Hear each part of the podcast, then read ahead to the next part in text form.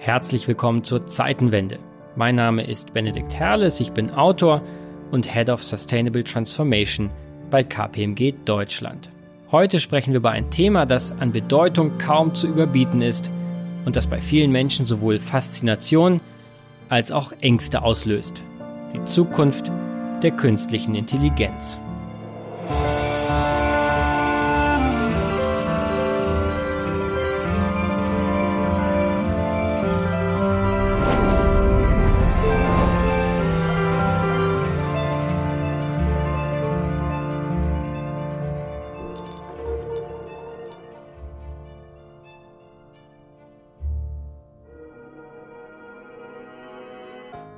Das wirtschaftliche, kulturelle und politische Interesse an künstlicher Intelligenz hat mittlerweile nie gekannte Ausmaße erreicht. Ungezählt sind Bücher, Artikel und Keynote-Speeches, die sich mit den Möglichkeiten und Gefahren von KI befassen. Zwischen technologischen Utopien und Dystopien ist jedoch häufig nicht viel Platz für eine nüchterne Diskussion.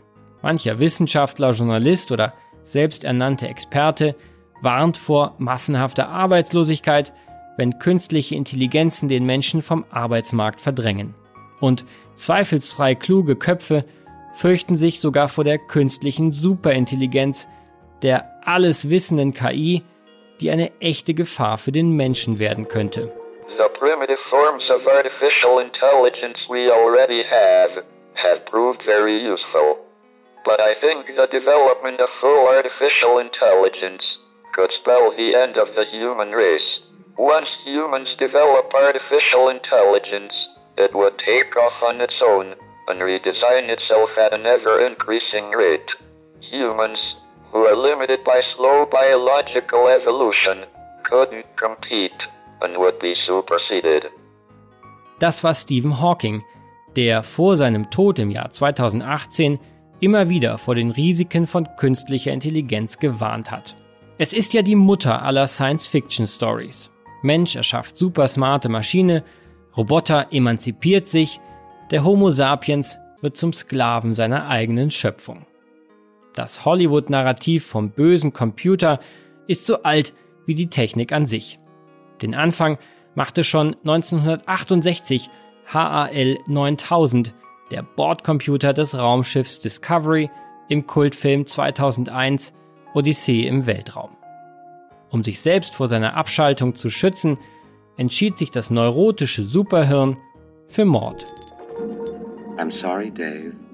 I'm afraid I can't do that. This mission is too important for me to allow you to jeopardize it.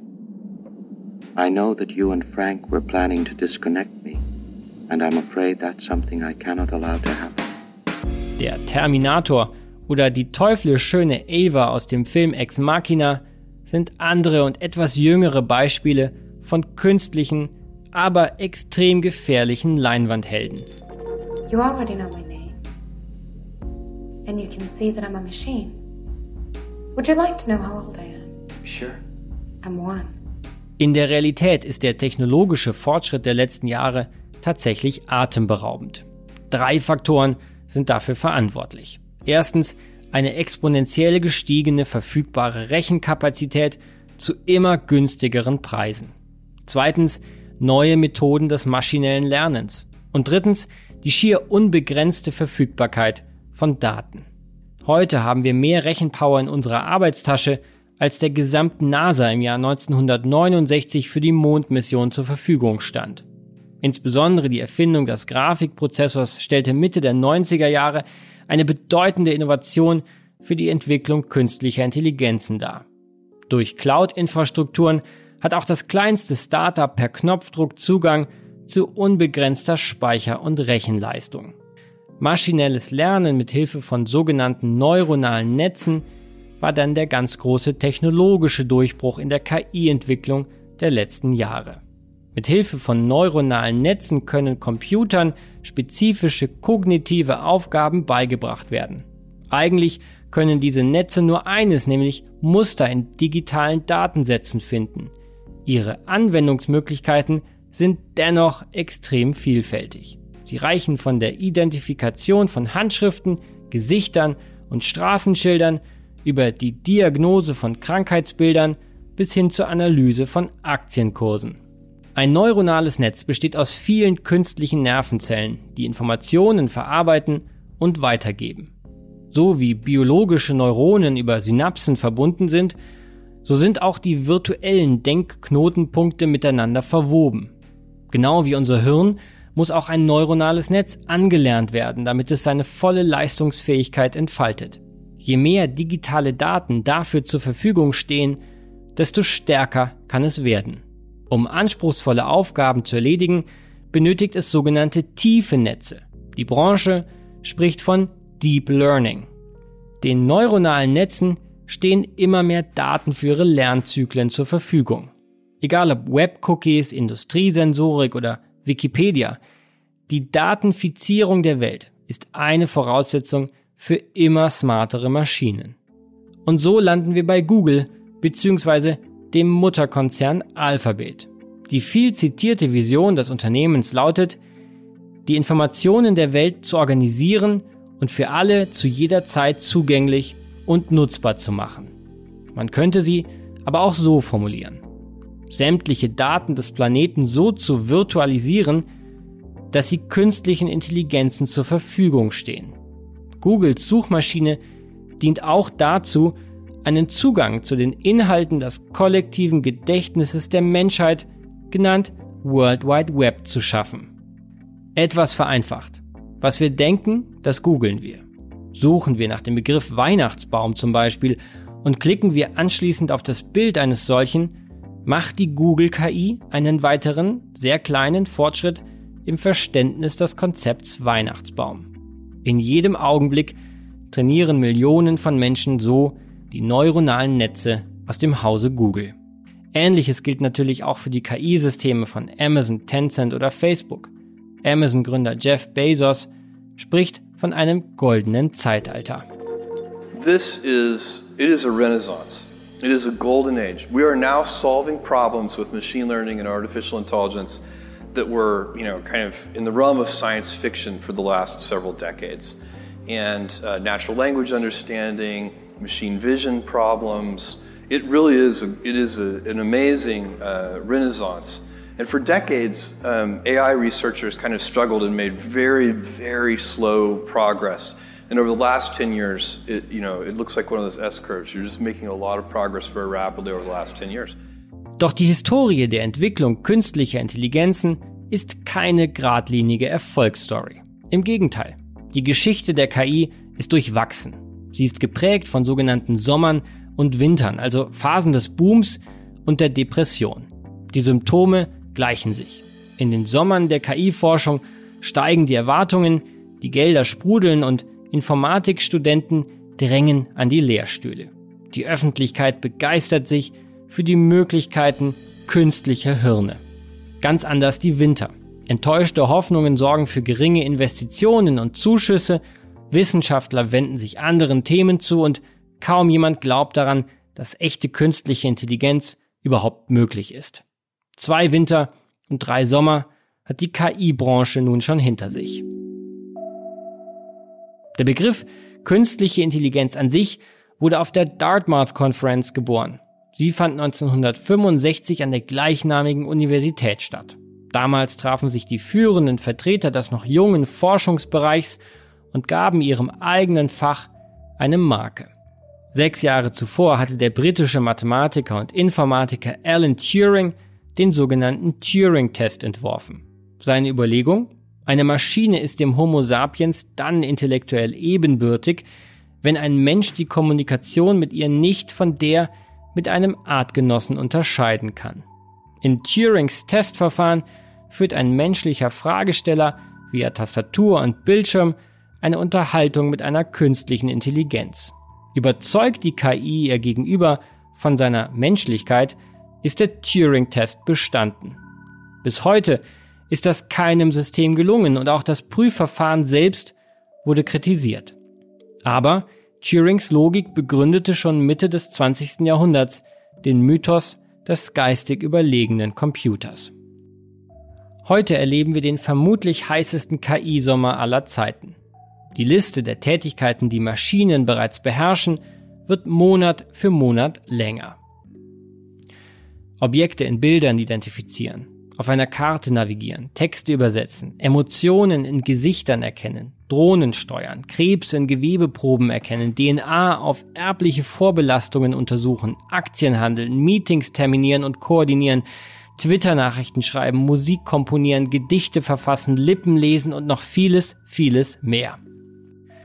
Spätestens seitdem die Software AlphaGo das Alphabet-Tochterunternehmen DeepMind im März 2016 den südkoreanischen Profi Lee Sedol im hochkomplexen Go-Spiel bezwang, scheint nichts mehr unmöglich zu sein.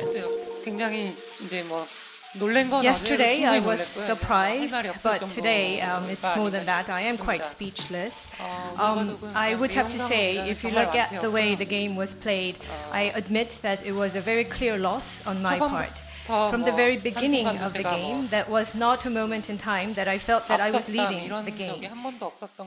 Der vielleicht jüngste große Durchbruch der KI-Forschung ist eine künstliche Intelligenz namens GPT-3. Entwickelt wurde sie von der Firma OpenAI, gegründet unter anderem von Tesla-Gründer Elon Musk. 2019 investierte Microsoft über eine Milliarde Dollar in OpenAI. GPT-3 ist ein Textgenerator. Vereinfacht ausgedrückt hat die Sprach-KI GPT-3 das gesamte Internet gelesen und ist jetzt in der Lage, Texte zu schreiben, egal ob Kolumnen, Aufsätze oder Gedichte, die kaum mehr vom Werk menschlicher Autoren zu unterscheiden sind. Das Spannende an GPT-3, es hat zumindest inhaltlich nicht verstanden, was es im Internet eigentlich gelesen hat. GPT-3 hat lediglich statistische Ableitungen darüber getroffen, wie Sprache funktioniert. Und dieses Wissen über Sprache und die Verwendung von Sprache reicht aus, um gute Texte zu schreiben. GPT-3 sei ein, Zitat, statistisches Sprachmodell, das die Wahrscheinlichkeit berechnet, dass ein Wort auf das andere folgt. So die Informationsethikerin Jessica Hesen von der Universität Tübingen. Für die britische Zeitung The Guardian schrieb GPT-3 am 8. September dieses Jahres einen ganzen Artikel. Und aus diesem zitiere ich jetzt. I'm not asking humans to like me, but they should see me as a friendly robot. I am a servant of humans. I know that humans distrust and fear me. I only do what humans program me to do. Hoffentlich bleibt es dabei. Die Sprach-KI könnte nicht nur das Ende des Journalismus bedeuten, sondern fordert unsere Definition von Intelligenz an sich heraus. Und natürlich ist das Thema künstliche Intelligenz hochpolitisch. Die USA und China liefern sich ein wahres Wettrennen um die globale KI-Vorherrschaft. Der chinesische Autor Kai-Fu Lee spricht von sogenannten AI Superpowers. Das Silicon Valley und die chinesischen Startup-Ökosysteme sind die globalen KI-Hotspots. Sie investieren Milliarden in die Entwicklung künstlicher Intelligenzen. Europa hinkt hinterher, zumindest was die kommerzielle Nutzung von KI angeht. KI-Experte Kai Fu Lee beschreibt es so. Europe isn't even in the running for bronze AI medal success. Europa spielt noch nicht einmal um die Bronzemedaille mit. Mehr als genug Gründe also, eine ganze Zeitenwende-Episode dem Thema künstliche Intelligenz zu widmen. Wie immer habe ich mit zwei Experten gesprochen. Ronny Fuine ist Informatiker, Philosoph und Gründer des KI-Startups Micropsy Industries in Berlin. Das Unternehmen stellt Steuerungssoftware für sogenannte kollaborative Roboter her. Diese Maschinen sie werden auch als Cobots bezeichnet, sind kleiner und vor allem intelligenter als klassische Industrieroboter. Sie verfügen über ausreichend Sensorik, um die Welt um sich herum zu erkennen und salopp gesagt, ihr Verhalten anzupassen. Knapp 16 Millionen Dollar Venture Capital konnten Ronny und Micropsy bereits anwerben. Hallo Ronny. Hallo Benedikt. Du bist ja mit Micropsy in einem speziellen Unterfeld der künstlichen Intelligenz unterwegs, nämlich im Bereich der Robotik. Ihr stellt ja Intelligenz für eine bestimmte Kategorie an Robotern, nämlich kollaborative Robotik, her. Und das bringt natürlich auch spezifische Herausforderungen mit sich. Deshalb, mit welchen technologischen, also ganz praktischen Herausforderungen habt ihr denn täglich in der Robotik zu kämpfen?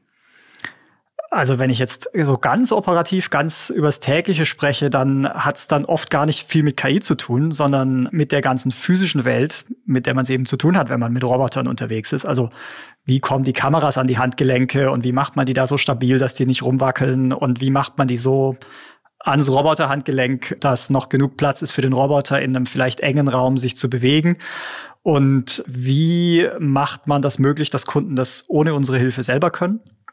Also das sind so die Herausforderungen jetzt in der Anwendung von dem, was wir, was wir, was wir gerade tun. Bei der, auf der KI-Seite ist es so, zunächst mal funktioniert einfach nichts, was es von der Stange gibt in der Robotik einfach so. Also die meisten äh, Bildverarbeitungs- oder Bilderkennungsalgorithmen, die man so einfach bei GitHub downloadet, sind ja Klassifizierungsalgorithmen. Also man versucht zu verstehen, zeigt dieses Bild äh, eine Giraffe oder einen Hydranten. Und das ist für den Roboter auch ein interessantes Teilproblem. Aber viel interessanter ist, wie muss ich mich zu dem einen oder dem anderen dann verhalten und wie bewege ich mich? Und äh, dafür gibt's nichts Fertiges. Das mussten wir selber bauen und das ist dann auch der Kern dessen, was nur wir können in dieser Technologielandschaft. Ronny, man spricht ja von KI-Sommern und Wintern. Wie kommt es eigentlich zu dieser Wellenbewegung des Fortschritts im Bereich KI? Wir haben ja momentan wahrscheinlich einen KI-Sommer, aber könnte man sagen, Winter is coming? Ja, Winter is irgendwie always coming. Ich bin nicht so sicher, ob es eine Wellenbewegung des Fortschritts gibt oder ob es eine Wellenbewegung der Wahrnehmung des Fortschritts äh, gibt. KI ist halt ein sehr opakes Thema. Also man kann als Laie von außen ganz schwer einschätzen, wenn es einen echten Fortschritt gibt. Also irgendwo ein Durchbruch in der Forschung passiert ist und der passiert auch in unserem Feld nicht jedes Jahr, sondern so alle zehn, manchmal alle fünf Jahre passiert da was Großes. Von außen schwer einschätzen, okay, was ändert das jetzt alles und wo geht die, wo geht diese Technologie jetzt überall hin, wo sie bisher nicht hin konnte?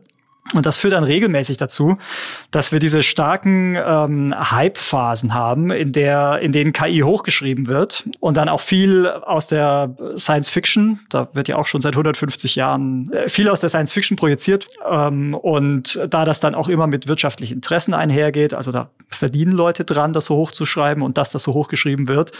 Und das sind dann unerfüllbare Erwartungen und dann geht man durch so einen klassischen Hype-Cycle und dann kommt eben eine tiefe Enttäuschung und je nachdem, wie man jetzt äh, vom Nationalcharakter so aufgestellt ist, also in Deutschland ist so eine tiefe Enttäuschung dann auch immer so, dass man es im Grunde unmoralisch findet, da noch weiterzumachen und dann ist der Winter besonders kalt.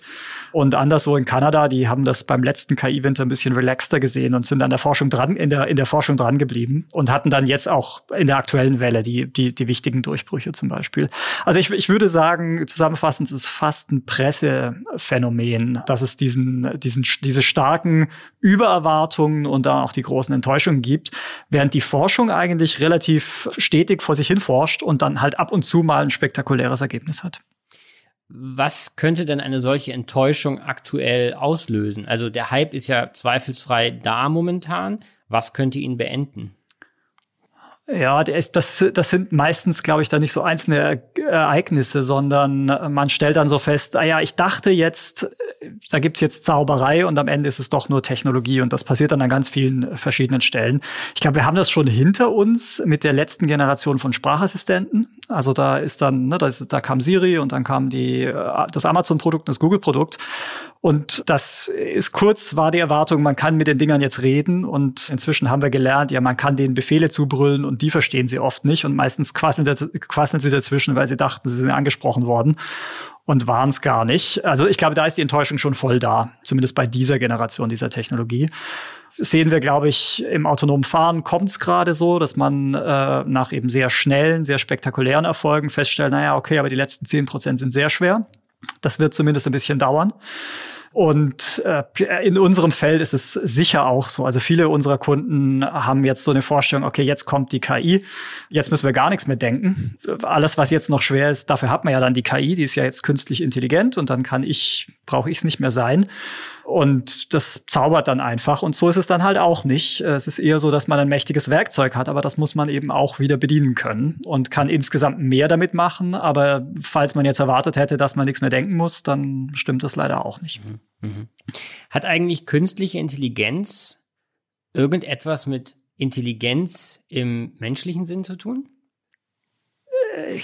Irgendwas ist ja sehr weit gefasst, also das sicher ja. Das Problem ist allerdings auch, dass wir nicht so genau wissen, wie die menschliche Intelligenz eigentlich funktioniert und dass es sehr leicht ist, sich darin auch was selber was vorzumachen oder sich zu täuschen. Also vieles von dem, was wir aus unserer Introspektion kennen, also so die Dinge, über die wir reden, wenn wir über unsere eigene Psyche reden, das könnten ja auch immer nur so Maschinen sein, die uns so eine Selbststeuerung leicht machen und in Wirklichkeit funktioniert es ganz anders.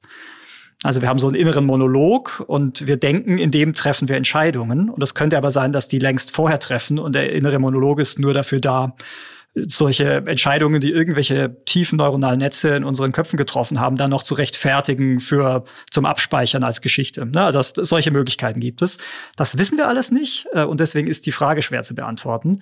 Historisch kann man sagen, wir ziehen so Intelligenzleistungen in die Maschinen ein. Also ne, vor 250 Jahren wäre komplett klar gewesen, dass Kopfrechnen, also Mathematik, addieren, subtrahieren, dividieren können, eine Intelligenzleistung ist, können heute Maschinen, finden wir nicht mehr so besonders intelligent, wenn man das kann. Und vor 20 Jahren ist das dann mit Schach passiert. Und jetzt finden, sind wir uns relativ sicher, so viel Intelligenz braucht man bei Schach nicht. Es sind im Grunde in Anführungszeichen nur Suchalgorithmen. Und jetzt ist es mit Go passiert. Auch das, das war immer klar, nur intelligente Wesen, Menschen können das und jetzt können es Computer. Das heißt, in so einzelnen Feldern übernehmen die KIs einfach immer mehr. Und dann gibt's noch so Reste, die sind nicht zu schaffen. Bisher war es Sprache, da tut sich jetzt gerade ein bisschen was. Und dann eben das deliberative, freie Erfinden und Denken. Da wissen wir heute nicht, wie es geht und da gibt es auch gute Gründe dafür. Da fehlen einfach in der KI noch Konzepte, wie man sowas überhaupt bauen könnte. Also da hat einfach noch keiner eine gute Idee gehabt.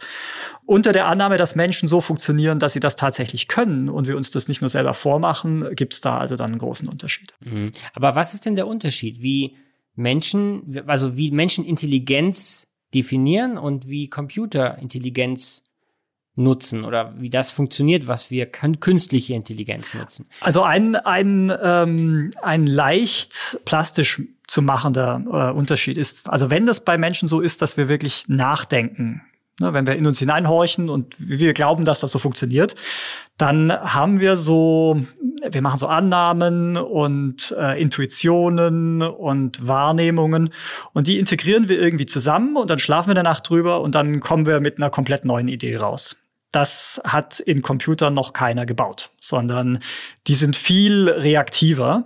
Also und bringen heute eher so Intelligenzleistungen, die wir in der Naturwelt eher, also so klassischen konditionierten Tieren zuschreiben würden. Ne? Also unsere Roboter, die sehen was und dann machen die was. Und dazwischen gibt's jetzt keine große, äh, keinen großen Denkvorgang, wo die sich überlegen, ja, bewege ich jetzt meinen dritten Motor ein bisschen weiter nach links oder so, sondern die bewegen sich einfach intuitiv.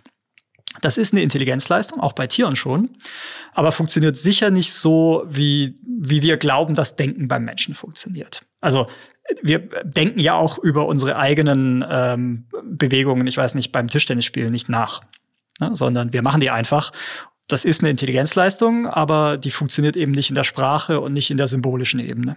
Und da sind Computer heute weiterhin sehr schlecht drin, das können die noch nicht. Manche Entwickler, Experten träumen ja von der sogenannten Superintelligenz, klingt ein bisschen nach Science Fiction.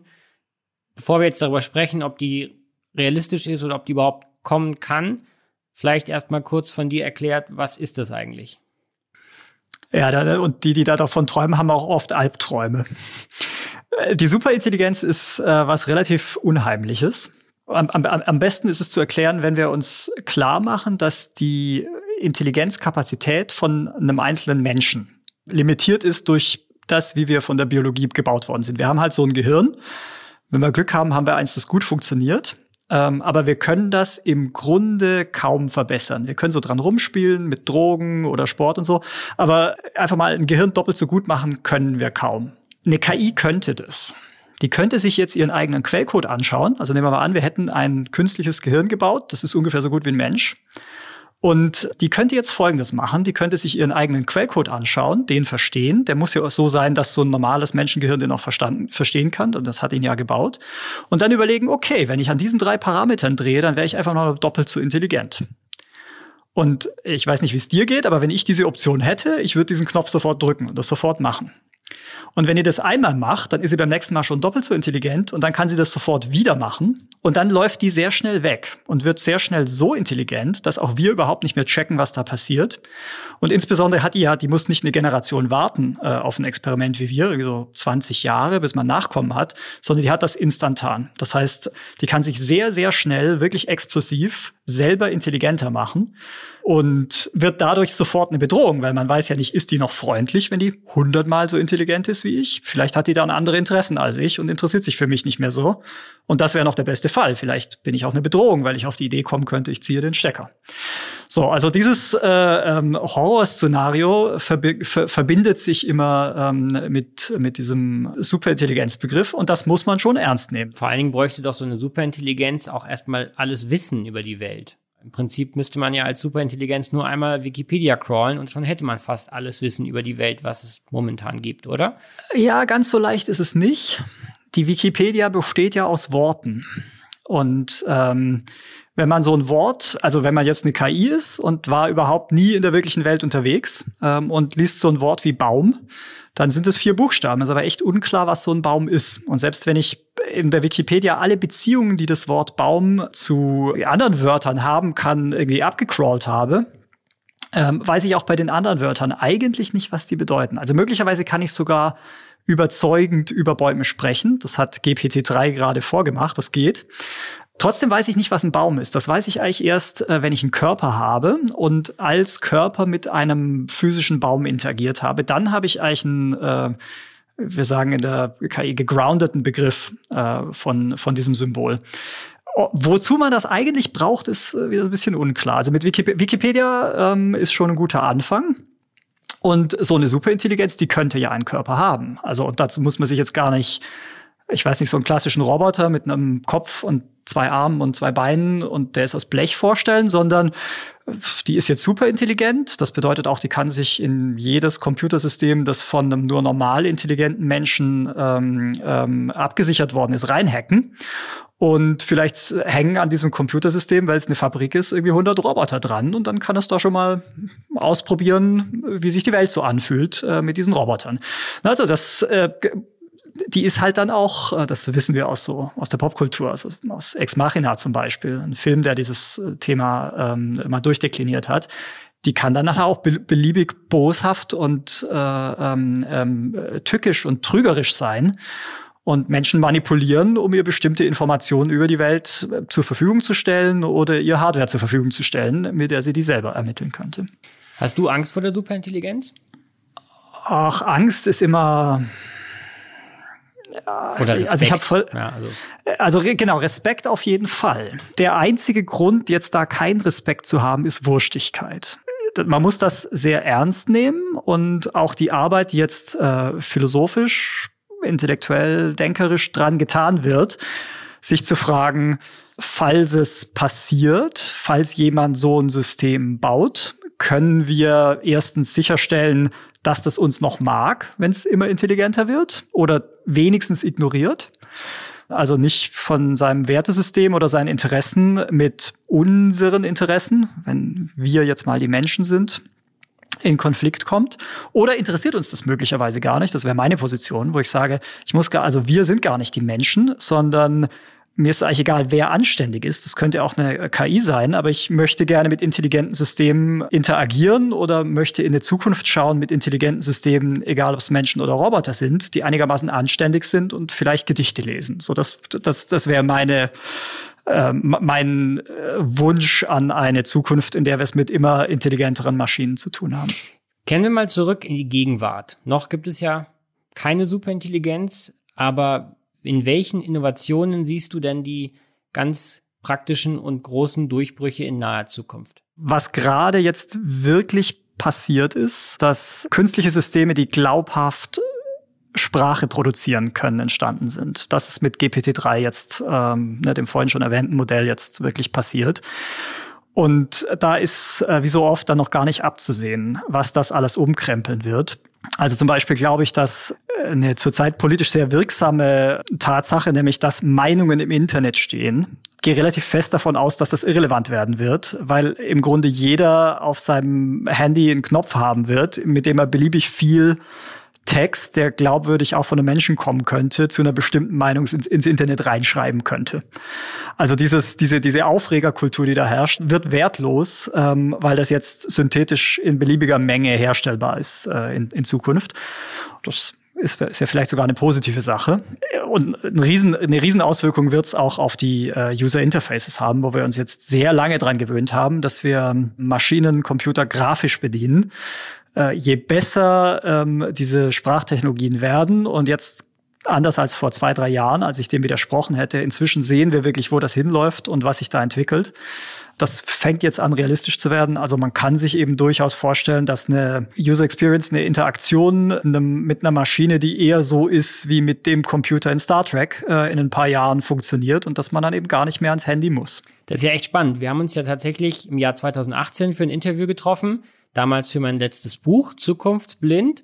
Und damals habe ich dir die Frage gestellt, welche Technologie du für overhyped hältst. Und deine Antwort war, ähm, im Prinzip Sprachsteuerung. Und ja. deine Meinung klingt jetzt, ehrlich gesagt, äh, ziemlich gegensätzlich.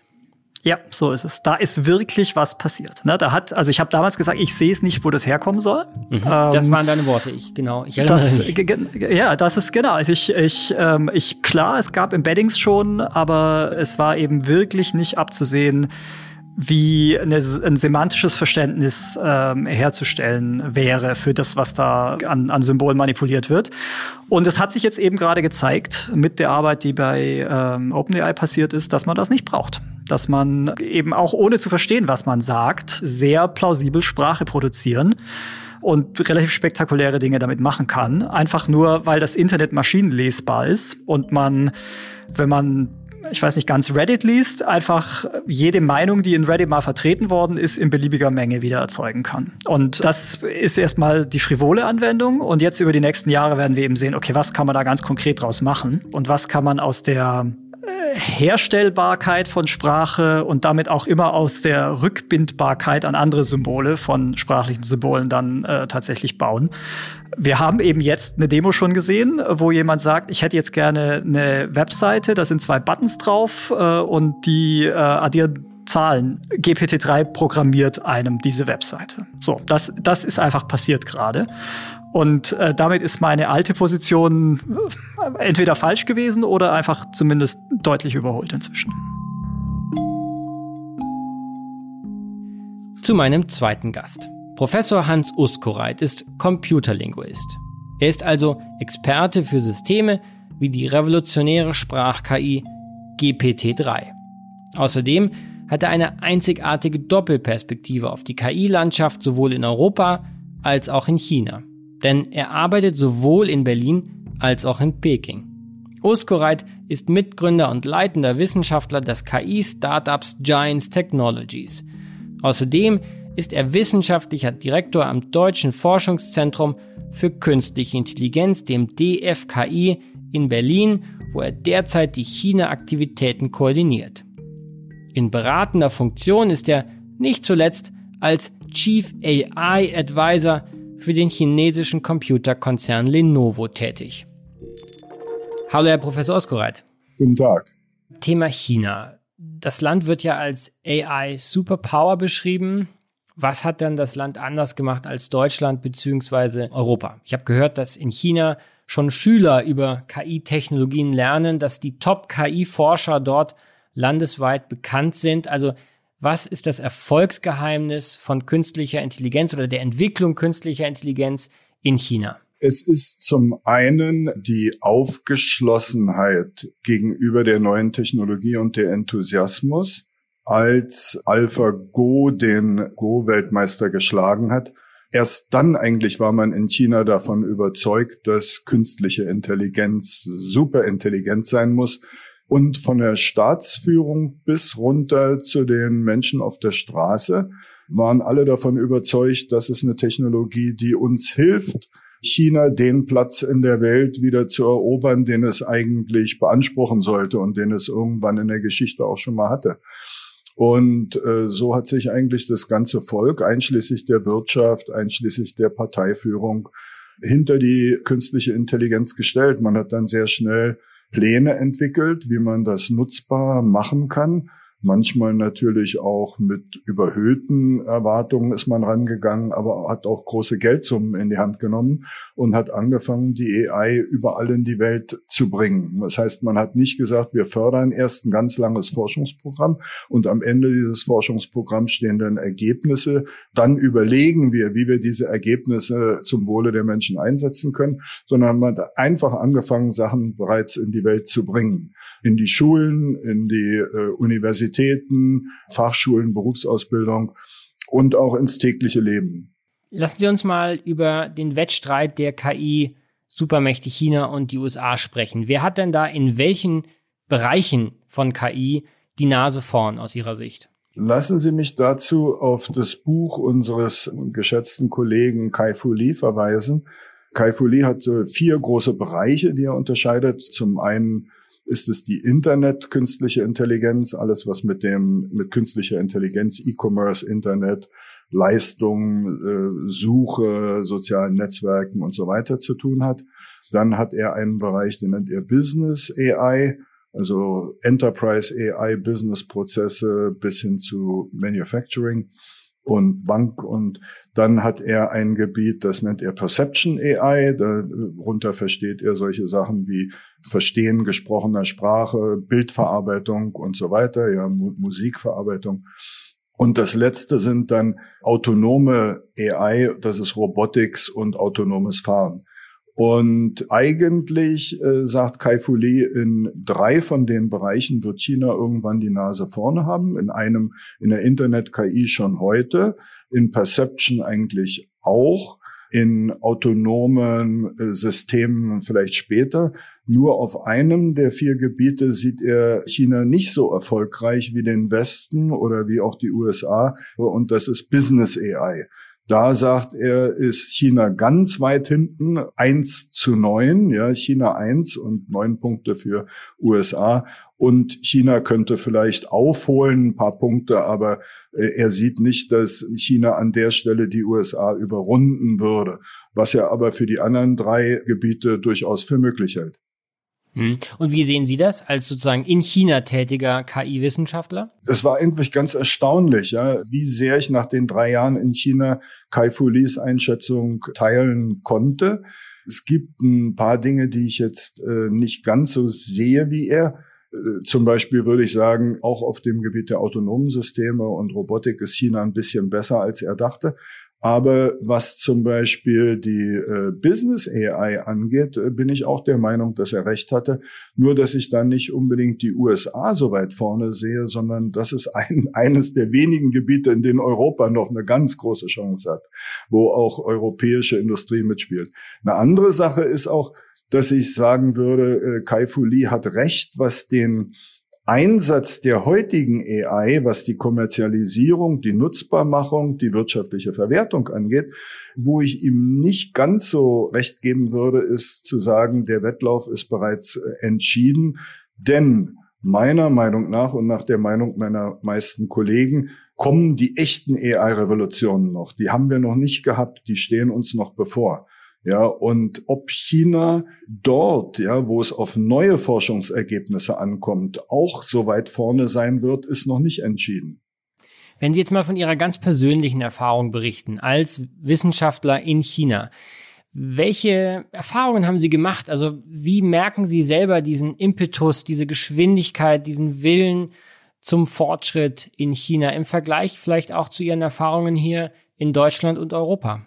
Äh, in der Arbeit war es so, dass ich mich gewundert habe, wie schnell es ging, dass ich dort Kofinanzierung bekommen hatte für ein Zentrum, das Technologiekommerzialisierung betreiben sollte, KI, Technologiekommerzialisierung und wie schnell man auch das Interesse von möglichen Abnehmern hatte. Ob das jetzt die Unternehmen waren, die sagten, bitte gib uns KI. Und wenn ich gefragt habe, ja, welche KI braucht ihr am dringendsten, dann sagten die, na, du bist doch der Experte, sag uns, was wir am dringendsten brauchen. Ja. Und äh, dass die jungen Menschen Schlange stehen, um zum Beispiel in unserem Technologiezentrum und dann auch in unserem Startup-Unternehmen als Interns arbeiten zu dürfen. Die würden bei uns umsonst arbeiten und sogar noch Geld bezahlen, um lernen zu dürfen weil eben eine berufliche Zukunft in der KI für sie sehr erstrebenswert ist. Sie hatten das vorhin selber angesprochen, dass in China die führenden chinesischen Vertreter der künstlichen Intelligenz eigentlich wie Rockstars oder Popstars oder Fußballhelden verehrt werden. So, das heißt also, dieser Enthusiasmus, ja, ähm, der ist natürlich beeindruckend. Auf der anderen Seite aber muss man auch sagen, gehört auch mit zu den Erfahrungen, konzentrieren sich die jungen Wissenschaftler alle auf die Gebiete, die möglichst schnell Geld und Ruhm bringen. Das heißt also, die Dinge, die im Moment modisch und am meisten en vogue und auch von den Investoren vielleicht als erfolgversprechend angesehen werden, während die europäische Erfolge, die europäischen Erfolge basieren eher darauf, dass einige Menschen das machen, was erst morgen oder übermorgen in Mode ist. Was wünschen Sie sich insbesondere auch mit Blick auf Ihre Erfahrungen in China dann von der, von der deutschen Politik in Sachen KI, Regulation, KI-Förderung etc.? Ja, jetzt kommen wir wirklich an den Kernpunkt. Vorhin habe ich schon mal versucht darzustellen, den Enthusiasmus in China und diese Offenheit, mit der man daran geht. Natürlich auch mit dem Pragmatismus, ja, natürlich. Also Sachen einfach zu nutzen, ohne vorher zehnmal zu erwägen, ob das jetzt schädlich oder nützlich ist. Da ist äh, China eben äh, sehr forsch in der Beziehung, ja, und sehr pragmatisch und sehr enthusiastisch. Bei uns muss leider noch ein Knoten platzen. Die gesamte künstliche Intelligenz, die gesamte Digitalisierung leidet und stockt an der Stelle, weil im Moment die Angst der äh, Meinungsführer, der Meinungsmacher, der Influencer in unserer Gesellschaft, deren äh, Meinung oder äh, eigentlich eher durch Angst geprägt ist.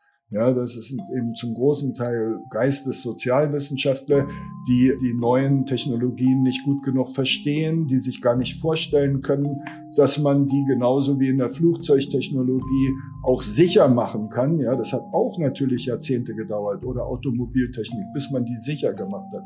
Aber man kann das sicher machen. Aber die vertrauen dem nicht und haben Angst. Und durch diese Angst kommt es dazu, dass wenn die Europäische Kommission sich des Gebietes KI annimmt, dass sie erstmal eine Expertenkommission äh, zusammenholt, die hochrangige Expertenkommission. Die muss als erstes mal definieren, was KI ist und als zweites muss sie definieren, wie man die KI möglichst verhindern kann. Na gut, ich übertreibe, haben sie natürlich nicht gesagt, man soll die KI natürlich nicht verhindern, sondern man soll sie fördern und einsetzen. Aber wie kann man den Schaden verhindern, den alle erwarten, der auch kommen kann? Ja, wie kann man verhindern, dass die KI ganz viel Schaden anrichtet? Das ist natürlich eine Herangehensweise, die man machen kann, ja, die in Deutschland auch eine ganz große Rolle spielt. Aber es ist eigentlich diese, diese, diese Furcht, ja, dieser Knoten, der da noch platzen muss, ja, zu sagen, wir können die neuen Technologien haben, sie können zu unserem Segen eingesetzt werden, ohne dass wir Angst haben müssen.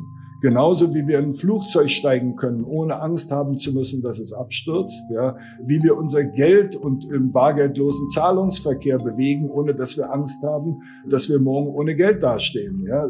Genauso muss man auch was Information angeht, ja, was Information, was Daten angeht, sich von den Ängsten lösen und muss diese Daten nutzbar machen können. Und dann wird die künstliche Intelligenz die nächsten großen Schritte nehmen können. Und leider, bevor dieser Knoten nicht platzt, haben wir nur eine Chance in Business AI da wo Unternehmen intern Dinge so einsetzen können, wenn es nicht um personenbezogene Daten geht, dass sie nutzbringend sind, aber der Einsatz in großen Bereichen der Gesellschaft, in der Medizin, in der Bildung und so wird Deutschland noch lange Zeit versperrt bleiben, weil wir mit diesen Scheuklappen oder beziehungsweise auch mit dieser Grundangst da reingehen in das Thema.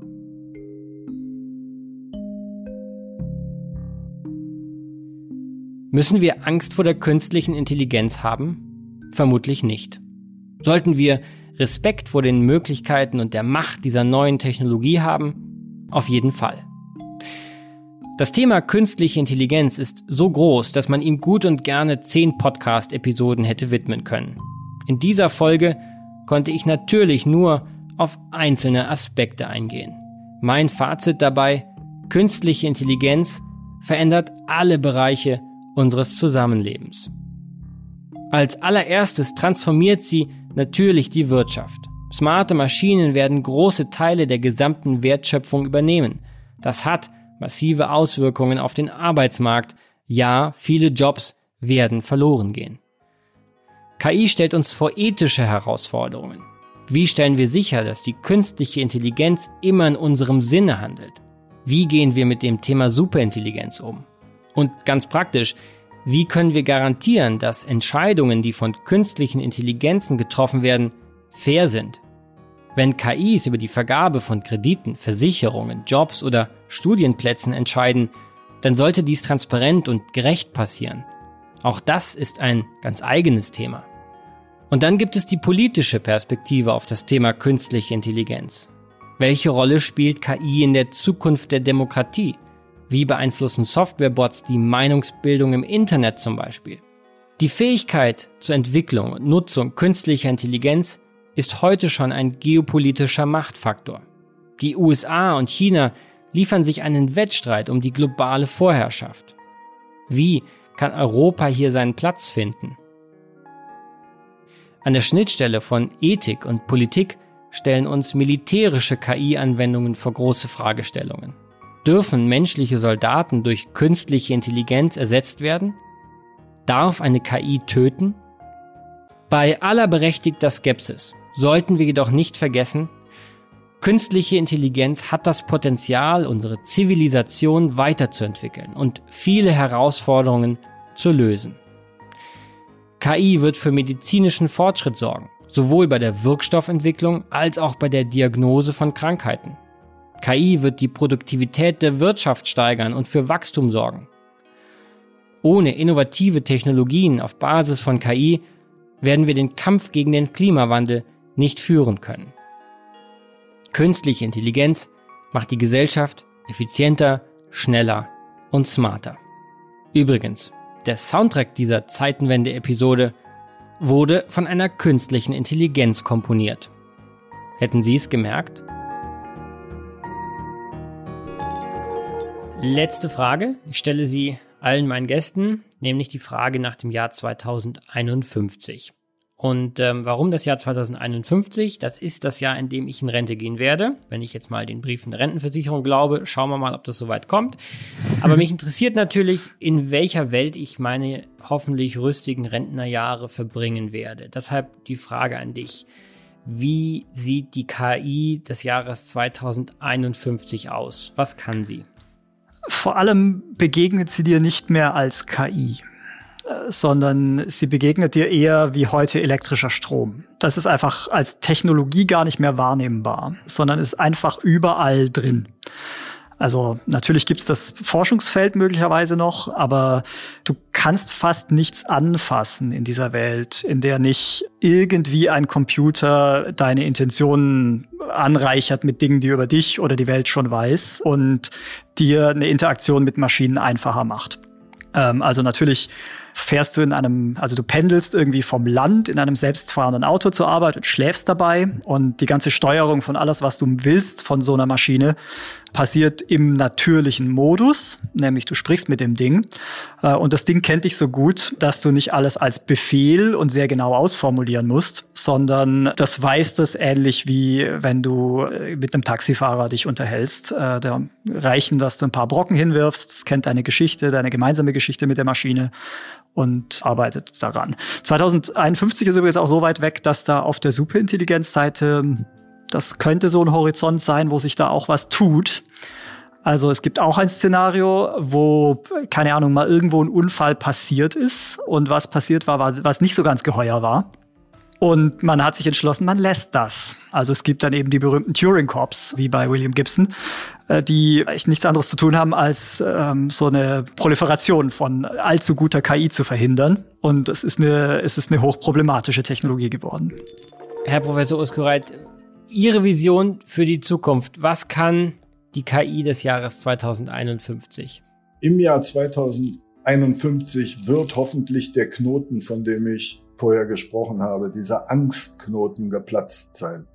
Das heißt, wenn es uns gelingt, darüber hinwegzukommen, wenn wir der künstlichen Intelligenz erlauben, mit uns auf unseren Endgeräten, in unserer Wohnung, in unserem Leben so mit uns zu operieren, dass sie uns weder bevormundet noch überwacht, noch stört, dass sie vielleicht noch nicht mal groß in Erscheinung tritt, außer wenn sie gebraucht wird, wenn sie sich nutzbar macht, dann werden wir wirklich sehr viel Hilfe bekommen. Dann wird sich unser gesamtes Leben ändern.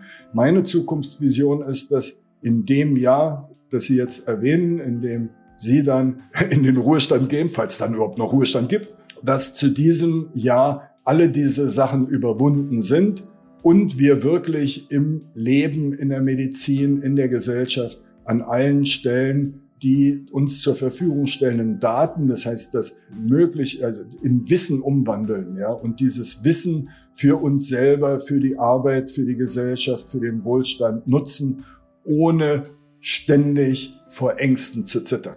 Herr Professor Oskureit, vielen Dank. Ja, vielen Dank Ihnen auch für das interessante Gespräch. Vielen Dank, Ronny. Danke, Benedikt. Mein Name ist Benedikt Herles. Vielen Dank fürs Zuhören und bis zum nächsten Mal bei der Zeitenwende.